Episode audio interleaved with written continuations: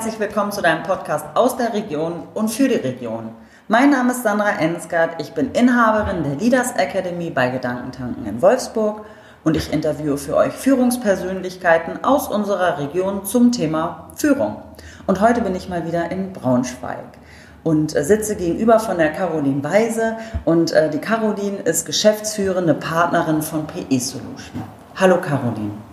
Hallo Sandra, ich freue mich, dass ich heute bei deinem Podcast teilnehmen darf. Ja, ich freue mich auch, dass das so spontan mhm. geklappt hat und dass wir uns jetzt hier sehen. So, wie allen meine Interviewpartner möchte ich dich gerne fragen, was ist deine größte Herausforderung, wenn du an das Thema Führung denkst? Das ist natürlich eine große Frage, aber ich möchte die mal aus zwei Perspektiven beleuchten. Auf der einen Seite bin ich in der Geschäftsführung und damit eben auch in der Personalverantwortung für 20 Mitarbeiterinnen und Mitarbeiter, die PE Solution hat. Mhm. Ähm, und habe auch äh, von uns drei Partnern die äh, Personalführungs- äh, Aufgabe übertragen bekommen über viele Jahre und kann auf der einen Seite aus dieser Perspektive ein bisschen berichten, was mich da persönlich bewegt hat und aus der anderen Perspektive betrifft mich das Thema auch, weil Führungskräfte, Training, Coaching, ähm, Organisationsentwicklung mit Führungskräften oder auch Geschäftsführern mein täglich Brot ist. Wir sind ein psychologisches Beratungsunternehmen und das sind unsere Kernschwerpunkte. Also insofern habe ich auch das Thema Führung ähm, auf dieser inhaltlichen Seite in meinem Fokus. Mhm. Ich fange mal an mit, äh, mit den persönlichen Führungserfahrungen. Gerne. Ich habe bei mir persönlich in den letzten Jahren einen großen Wandel verspürt, mhm. also bei mir selbst, in der Art und Weise, wie ich an Führung rangehe. Ich habe äh, gestartet vor, die ersten Mitarbeiter hatten wir so vor 15 Jahren, 16 Jahren, doch ein relativ klassisches Führungsbild auch selber noch im Kopf. Schon auch sehr kollegial, äh, freundlich, wertschätzend, aber da ist klar, einer ist Chefin und die anderen sind Mitarbeiter. Mhm. und das hat sich auch dank meines sehr munteren Teams und meiner beiden geschäftsführenden Kollegen, die immer auf Neuerungen aus sind, äh, sehr verändert. Das heißt, wir haben bei PE Solution sehr früh angefangen, Aspekte von New Work in die Führung auch zu übernehmen und das auszuprobieren, ähm, was wir unseren Kunden empfehlen. Das heißt, wir haben versucht, mehr auf Augenhöhe zu führen. Wir haben Beteiligung viel stärker ermöglicht für, die, ähm, für das Team. Wir haben sie am Unternehmenserfolg partizipieren lassen. Sie kriegen Ausschüttungen der Gewinne, wenn es gut läuft und wenn nicht, dann eben nicht. Und ähm, viele, viele Dinge. Äh, wir haben einen Inno Award, den man gewinnen kann, wenn man tolle Innovationen einbringt und so weiter. Das heißt, auf ganz vielen Ecken haben wir versucht, ähm, diese Dinge, die uns wichtig erscheinen, um in der Arbeitswelt 4.0 zu bestehen, auch selber umzusetzen und mit den Erfahrungen dann eben auch auf unsere Kunden zuzugehen und zu sagen, das funktioniert, das funktioniert nicht so gut oder auch zu motivieren aus der eigenen Erfahrung heraus, was so, dass man sich mal trauen kann, was auszuprobieren, zu experimentieren. Hast du da, wenn du jetzt so zurückblickst auf die, sagen wir mal, 15 Jahre, wo ihr dann so angefangen habt, es vielleicht auch anders zu machen oder Ideen mit reinzubringen, wo du sagst, das hat so richtig, richtig gut geklappt? Also, das hat ja so richtig gut, das hat ja immer alles so sein Licht und sein Schatten. Aber was ein richtiger Booster war, war, als wir vor drei Jahren den Mitarbeitenden freigestellt haben, wo sie arbeiten und mhm. wann sie arbeiten arbeiten. Das heißt, es gibt absolute Vertrauensarbeitszeit. Die Arbeitszeit wird zwar aufgeschrieben, mhm. aber Sie müssen nicht im Büro arbeiten, Sie können irgendwo arbeiten. Jeder ist technisch so ausgestattet mit einem guten, äh, mit einem guten Laptop, sodass man eben von überall arbeiten kann. Und ähm, wir vertrauen darauf, ähm, dass die Mitarbeitenden eben dann auch ihre Arbeit machen und äh, bauen auf eine Identifikation mit dem Unternehmen und auf Lust an der Arbeit und auf Verbundenheit, die dazu führt, dass die Leistung dann eben auch trotzdem stimmt. Finde find ich total spannend, dass du das sagst.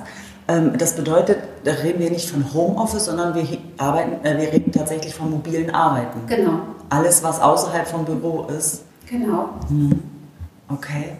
Kann auch am Urlaubsort mal einen halben Tag arbeiten oder wo auch immer, abends im Hotel. Finde ich total toll. Ich finde das auch so schön, dass du das sagst, dass das auch so ein Booster war, weil ich an mir selber festgestellt habe, was das für mich macht. Als Selbstständiger ist man dann natürlich eh freier, aber dann kann man es halt auch mal auslegen, sodass ich mich tatsächlich für manche Aufgaben mal in den Café setze und da sehr produktiv bin. Und wir haben sogar vor einem Jahr für unser Büroteam, das ja für die Zuarbeit zuständig ist und auch die Präsenz im Büro gewährleisten muss, äh, diese Freiheit eingeräumt. Das mhm. heißt, auch die können, wenn sie sich gut absprechen, zu Hause arbeiten. Wir haben zum Beispiel eine äh, Mitarbeiterin, die für Marketing und Design zuständig ist. Die arbeitet häufiger im Homeoffice, weil sie da gut arbeiten kann, ein kleines Kind hat und sie das einfach dann besser vereinbaren kann. Es ist eben dann der Selbstorganisation des Teams überlassen und das funktioniert. Allerdings muss ich auch sagen, und das ist die Schattenseite dieses Boosters, hm, man braucht Mitarbeiter, auf die man sich verlassen kann und die die richtige Arbeitseinstellung haben. Und wir haben eben auch ganz wenige einzelne ähm, Kolleginnen und Kollegen, wo das nicht so funktioniert. Mhm. Okay. Die sich dann verdrücken, äh, wo man dann nicht mehr gut nachvollziehen kann, was tun die eigentlich, mhm. wenn sie keinen Umsatz machen, wo verdunstet die Zeit. Ja. Ähm, und das ist ein Spagat, finde ich, auch für Führungskräfte. Wie viel Kontrolle und über welche Methoden äh, hole ich mir welche Kontrolle? Und auf der anderen Seite, wie viel Vertrauen kann ich auch in die Personen geben? Und da würde ich aus eigener Erfahrung sagen, in unserem Team sind es 95 Prozent völlig problemlos und 5 Prozent, wo man einfach doch ein bisschen genauer hingucken muss, die man enger führen muss mit denen ich häufiger Termine auch im Büro mache, wo ich auch regelmäßig darüber spreche, was sie tun und mit welchen Zielsetzungen. Also die muss man dann eng führen mhm. über Distanz. Mhm. Aber das ist dann die neue Herausforderung. Ja. Genau, aber ich glaube, der Mehrwert, der letztlich äh, dadurch entsteht, ist ein Vielfaches mehr als die Arbeit dann bei den 5%, ne, die man dann anders machen muss. Ich finde das so schön, weil ähm, Homeoffice hat, ich sag mal, vor der Corona-Zeit ja immer noch einen noch negativeren Touch, nämlich genau das. Die Leute sind zu Hause und tun nichts. Ja, das ist so ein bisschen, ja, die hocken versifft am Schreibtisch, und hm. Machen nur das Nötigste und hängen zwischendurch die Wäsche auf. Genau. Das ist ja so das Image, ja. das das hat. Ja. Aber da gibt es auch Studien, die zeigen, dass ähm, Homeoffice eigentlich äh, produktiver mhm.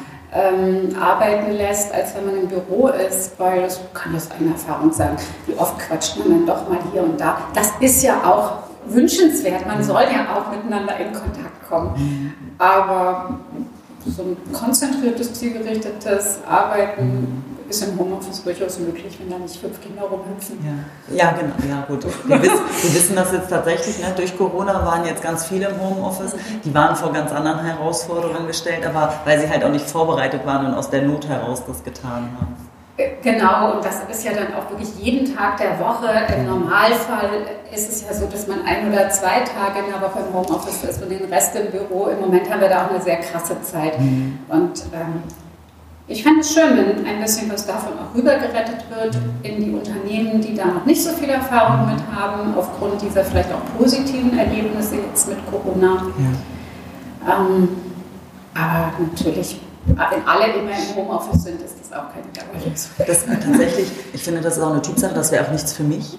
Also ich brauche dann auch den Austausch, mhm. aber diese, diese Mischung, die ihr anbietet, ich finde, das macht es ja dann auch so attraktiv. Und die Freiheit der Entscheidung. Mhm. Das ist ja immer etwas, was Menschen motiviert. Wenn sie das Gefühl haben, mir wird Vertrauen entgegengebracht, da gibt es eine Wertschätzung meiner Arbeit und mhm. ich entscheide, wann was nötig ist. Und da kann ich wirklich sagen, die meisten wissen sehr gut, was dem Unternehmen auch, was für das Unternehmen wichtig ist und tun das auch, wenn sie sich verbunden fühlen. Und dafür muss man natürlich sorgen, dass man ein Arbeitgeber ist, wo die Leute gerne arbeiten. Und ja, wir wissen, glaube ich, alle, dass es einfach manchmal, vielleicht morgens ist man noch nicht so produktiv. So, und dann kann man das halt später machen. Und ich habe früher, als ich in meinem ähm, alten Angestelltenjob auch äh, war, da war ja viel Diskussion, Vertrauenszeit, Anwesenheit. Und dann mache ich so, naja, aber nur weil jemand da ist, ist das ja noch lange nicht, dass er produktiv ist. Also auch da mal äh, in eine andere De Denke mal reinzugehen. Ja, die alte Denke ist eben viel Zeit mhm, genau. und die neue ist mehr ein Ergebnis. Und das finde ich durchaus eine gute eine gute Ablösung. Definitiv, das finde ich auch. Ähm, du hast ja am Anfang gesagt, ne, dass du im Prinzip zwei Seiten betrachten kannst. Einmal die aus äh, ja, Führung selbst, also selber führen äh, als äh, Geschäftsführerin und dann aber die, weil du ja, weil es ja auch dein Job ist, deine, deine Passion. Ja. Ähm, was, was magst du da uns berichten, was da herausfordernde Tätigkeiten sind oder überhaupt eine Herausforderung von den Führungskräften? Es ist im Prinzip nicht so viel anderes als das, was ich eben beschrieben mhm. habe. Das, was ich an Wandel in meinem Mindset innerhalb der letzten 15 oder 20 Jahre eben vollzogen habe, das ist eine Aufgabe, die viele Führungskräfte haben. Mhm. Das heißt, sie erleben, dass, dass die alte Art von Führen ähm, nicht gut funktioniert. Ähm, das liegt auch an den komplexeren Bedingungen außen, das liegt an vielen Veränderungen, die die, Führungs die, die Führungskräfte einfach steuern müssen. Ähm, das liegt auch an geänderten Anforderungen der Mitarbeitenden äh, an die Arbeit und an die Führung. Und sie, sie merken, sie müssen sich dem stellen. Und sie müssen an sich arbeiten. Und da ist es eben so, dass Menschen oder die Kunden, die ich habe, die Führungskräfte, mit denen ich arbeite, in ganz unterschiedlichen Phasen sind. Einzelne sind schon ganz weit und machen das ganz lange und haben ganz viele Erfahrungen und finden das toll. Mhm. Ähm, oder wissen, was gut funktioniert und was auch nicht. Ich will das äh, so ein bisschen dieses Alte auch nicht abwerten, weil mhm. es gibt viele Dinge, die auch Sinn machen und mhm. Strukturen und Regeln und Klarheit und Planung mhm. ist durchaus sinnvoll. Mhm. Aber beides zu können, je nachdem, wann es denn nötig ist, das ist eine Herausforderung. Ähm, die für Führungskräfte eben jetzt ansteht oder wo sie eben an unterschiedlichen Stellen stehen. Und manche sind nur sehr im Widerstand und wünschen sich die alte Zeit zurück.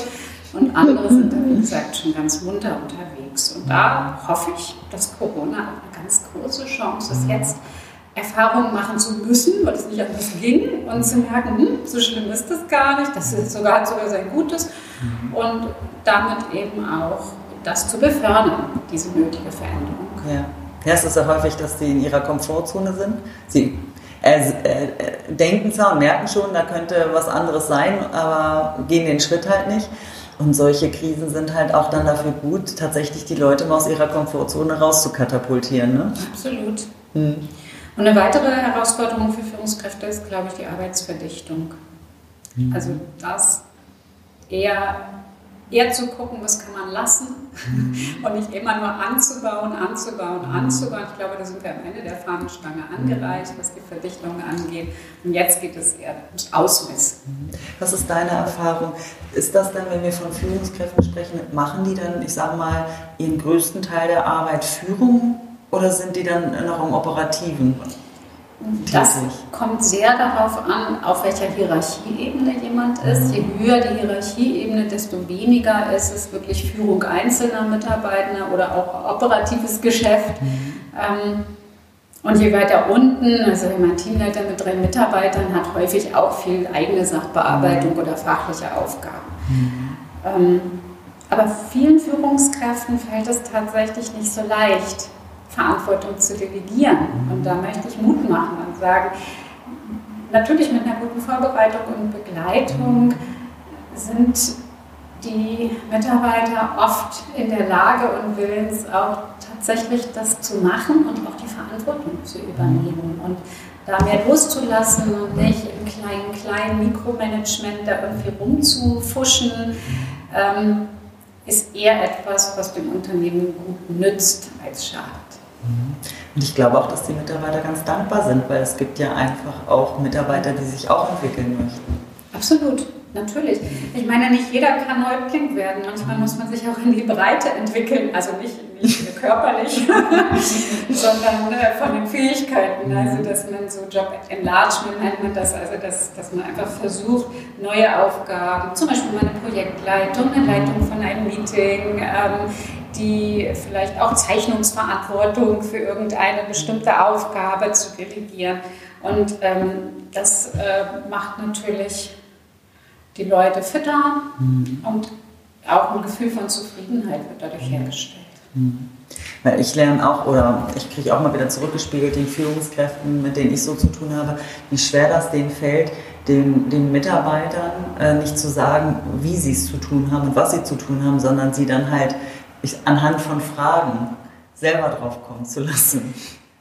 Naja, das ist eben diese, da muss, glaube ich, äh, im Kopf einfach äh, der Schalter umgelegt werden. Und es ist aus meiner Sicht leichter, wenn die Führungskräfte für sich klar haben, welche Rollen habe ich denn als Führungskraft? Und eine der Rollen kann sein Führungskraft als Coach. Mhm. Und sich in bestimmten Situationen, das ist ja nicht in allen Situationen, dass das mit den Fragen reicht. Mhm. Manchmal muss ich auch entscheiden und durchsetzen und mhm. kontrollieren mhm. und so weiter. Aber es gibt Situationen, gerade wenn es um die Personalentwicklung der Mitarbeitenden geht, ähm, wo es nützlich ist, in eine coachende Rolle zu gehen. Mhm. Und sich dieser Rollen klar zu werden und die dann eben auch aus dem Hut zu zaubern oder sich den entsprechenden aufzusetzen, ist vielleicht ein besseres Bild.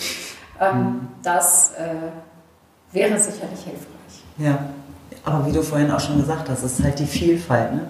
Dann in der richtigen Situation, den, mit, der, mit dem richtigen Gegenüber, das ja. Richtige zu tun. Ne? Auch Führung ist wie jeder andere Job komplexer geworden.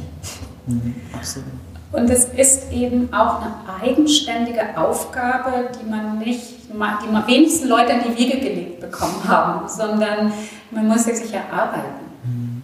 Und da kann ich aber sagen, anders als früher haben viele äh, Geschäftsführende oder eben auch Personalabteilungen das erkannt mhm. und auch ein System aufgesetzt, wo Führungskräfte auch systematisch auf ihre Aufgaben vorbereitet werden. Das ist auch besser geworden als früher. Hm, definitiv. Ja, weil sie jetzt halt Hilfe bekommen. Ne? Vorher haben sie es irgendwie so gemacht, wie sie es gedacht haben. Naja, früher hat man ja auch den besten Fachmann oder die beste mhm. Fachfrau zur Führungskraft gemacht und heute mhm. guckt man ja eher auf so Soft Skills und guckt, wer, wer kann Menschen führen, wer hat überhaupt hm. Interesse an Menschen mhm. und ähm, will diese Aufgabe machen. Mhm. Ja, also finde ich auch ein ganz, ganz wichtig, äh, die Leute zu fragen, weil häufig war es ja früher auch so, dass wenn man weiterkommen wollte, musste man, war ja der, der nächste Schritt, irgendwann Führungskraft zu sein, ob man das wollte oder nicht, aber man, wenn man nicht stehen bleiben möchte. Und das finde ich auch einen, einen, großen Vorteil. Unternehmen denken ja jetzt mehr darüber nach, neben der Führungskarriere auch eine Fachkarriere. Ja einzubauen ins Unternehmen, dass man also gerade auch für Personen, die fachlich hervorragend sind und die es auch verdient haben, weiterzukommen, ja. dass man denen einfach einen Karriereweg einräumt, der dann nicht andere darunter leiden lässt. Ja, und ich sage auch immer, die leiden ja selber auch. Ja, genau. Kein, kein genau. Chef ist ja gerne nicht gut. Und sie spüren ja selber, wenn sie, wenn Erwartungen auf sie zukommen oder Situationen, denen sie nicht gewachsen sind und sie halt nicht richtig gut performen. Ne? Genau. Und da eben genauer hinzugucken, wer ist als Führungskraft geeignet, wer macht er eine Fachkarriere, wer ist eher in so einer projektleitenden Rolle gut und da sorgfältig zu schauen, eher nach Ressourcen zu schauen und zu gucken, worin sind Menschen stark und wo kann ich sie gut verwenden, als sie in irgendetwas hinein entwickeln, was gar nicht ihr Ding ist. Ja finde ich auch immer wieder super. Und ich finde, das kann man auch nicht oft genug sagen, zu, zu sagen, ähm, konzentriert euch auf eure Stärken. Ne? So, weil Schwächen, ne? ich finde, man sollte sich dessen schon bewusst sein, also gut reflektiert, aber da nicht zu viel Energie reinpacken. Lieber mhm. zu gucken, wer kann das ausbaden, also ausgleichen, so genau. nicht ausbaden. Ja. ja, genau. Schön, liebe Caroline, ich würde jetzt gerne zu unseren kurzen und knackigen Fragen kommen. Mhm. Und zwar, was sind die drei Dinge, die du täglich brauchst? Ähm, ich brauche täglich Bewegung. Mhm. Schon gehört, heute Morgen warst du schon joggen. Ja, genau. Also ich, ich gehe nicht jeden Morgen joggen, aber ich mache schon häufig Sport mhm. und ich mache jeden Weg, der irgend geht, mit dem Fahrrad mhm. oder gehe zu Fuß. Ich habe mir das nie abgewöhnt. Ich habe hier als Studentin angefangen, immer alles mit dem Vaterfahrer zu machen und habe nie aufgehört. Und mhm. das äh, ist äh, auch im tiefsten Winter wow. ganz wichtig für mich. Schön. Ich brauche das einfach, dieses so ein bisschen mich austoben. Mhm. Ähm, das zweite ist, äh, es waren ja drei Sachen, ne, die mhm. gefragt waren. Ich brauche einen freundlichen Kontakt zu Menschen. Ich sage extra freundlichen Kontakt, jeder Kontakt ist etwas, was mir gut tut, aber ja. ähm, und wenn es nur ein kleiner Austausch ist mit einer Freundin oder mit Kollegen, mhm. also so ein bisschen Leute sehen, mich austauschen, das ist für mich ähm, schon sehr, sehr wichtig. Und wenn ich jeden Tag ein gutes Essen kriege, dann macht man mich auch glücklich. Und ich koche es auch selber gerne. Also das ähm, sind die drei Dinge, die sind schon sehr elementar. Danke. So, und wie kriegt man dich denn auf die Palme? Ähm, mit einer Arbeitseinstellung, die nicht meiner entspricht. Mhm. Also ich glaube, ich bin schon ein leistungsorientierter. Mensch. Es geht nicht darum, dass ich äh, keine Fehler zulasse, sondern es ist eher so dieses, wenn jemand nicht bereit ist, an sich zu arbeiten, sich zu entwickeln, äh, mehr so eine jammernde Haltung hat, als irgendwie was dann anzupacken, auszuprobieren, ins Lernen zu gehen da werde ich schon sehr ungeduldig. Als ich angefangen habe, Psychologie zu studieren, war klar, ich werde Therapeutin. Und dann habe ich eine mhm. psychotherapeutische Ausbildung gemacht und habe dann festgestellt, ich krieg, ich, ich kann es nicht aushalten. ich kann es nicht aushalten, wenn wir die Menschen so viele traurige Geschichten erzählen und so wenig Antrieb haben, mhm. etwas wirklich zu ändern. Und deshalb habe ich mich jetzt auf die Arbeit mit normal verrückten, gesunden, leistungsfähigen Menschen verlegt und das bekommt mir deutlich besser. Kann ich so nachvollziehen, weil Fehler machen wir alle. Ich finde, das geht dann darum, wie wir damit umgehen. Aber wenn so jemand wirklich keine Lust hat und so, mhm. es ist zu kalt, zu warm, zu früh, zu spät, ja, mhm. ist schwierig. Ja. Okay, kommen wir zur letzten Frage. Wenn du die Möglichkeit hättest, deinem 18-jährigen Ich zu begegnen, was würdest du ihr sagen oder sie fragen? Also ganz über alles hinweg würde ich sagen, ähm, mach's, mach's genau so. Mhm. Also weil ich glaube, ich bin sehr zufrieden mit dem, wie ich mein Leben gestaltet habe oder eben auch noch gestalte. Ich würde ihr sagen, hm, ja, das hat was mit dieser Frauenrolle zu tun. Ich bin ja in meiner Frauenrolle nicht den klassischen Weg gegangen, sondern ich bin als Unternehmerin und Gründerin von einer Firma ja eher so diesen Karriereweg gegangen, nicht in einem Großkonzern, aber zumindest so für, für, für mich. Und das ist etwas, was ich auch auf jeden Fall empfehlen würde, mhm. mir und anderen Frauen, mhm. zu sagen, ähm, macht euch wirtschaftlich unabhängig, äh, sorgt für euch ähm, und auch sich durchzusetzen und klar Position zu beziehen und sich nicht von taktischen Spielchen äh, abschrecken zu lassen, ähm, sondern die mitzuspielen und zu sagen, so, das will ich jetzt und das ziehe ich durch. Ähm, das ist nicht so meins mhm. und das musste ich auch leidvoll lernen. Mhm. Und da würde ich heute meiner kleinen Caroline sagen, mach das mal ein bisschen früher klar, das ist nicht so anstrengend. Mhm. Und ähm, ja.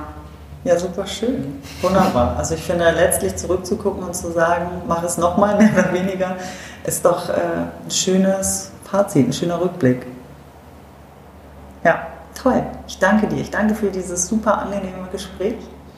Ja, vielen Dank. Hat mich gefreut. Schön. Ja, und dann danke ich den Zuhörern, dass ihr auch wieder dabei seid oder dass ihr dabei wart, ähm, dass ihr unseren, unserem Gespräch gelauscht habt und ich hoffe, ihr konntet euch da was äh, rausnehmen, was mitnehmen und ja, freue mich, wenn ihr das nächste Mal wieder dabei seid. Bis dahin, habt euch wohl, eure Sandra. Tschüss.